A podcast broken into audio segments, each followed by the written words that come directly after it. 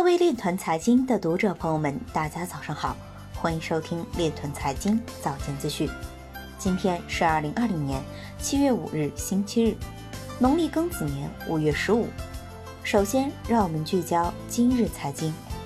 爱尔兰慈善机构获得一百一十万美元捐款，以资助区块链援助分配项目。美韩中位居全球区块链授权专利数前三。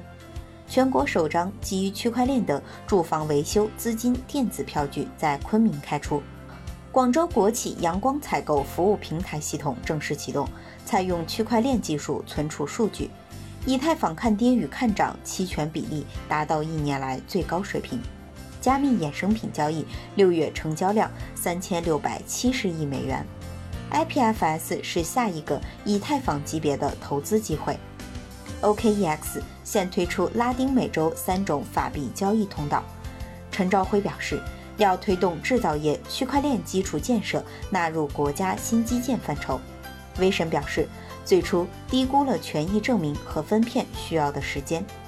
今日财经就到这里，下面我们来聊一聊关于区块链的那些事儿。七月四日。万象区块链董事长兼总经理肖峰在题为“何为区块链的应用价值”的演讲中表示，任何技术、产业和企业的变化都必须牢牢地盯住基础技术的变迁，从而升级和迭代你的商业、产业和产品。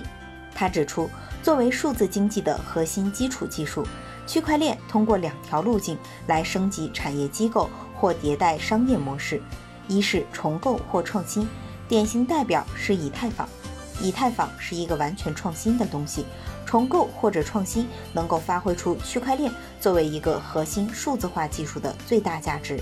二是改良或延续，比如用区块链来做存证、溯源，这是对传统产业的编译效益上的改良，但它不是一场革命。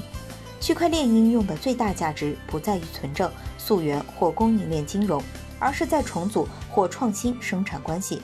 因此，还需要智能合约、隐私计算、人工智能等其他技术的配合。以上就是今天链臀财经早间资讯的全部内容，感谢您的关注与支持，祝您生活愉快，我们明天再见。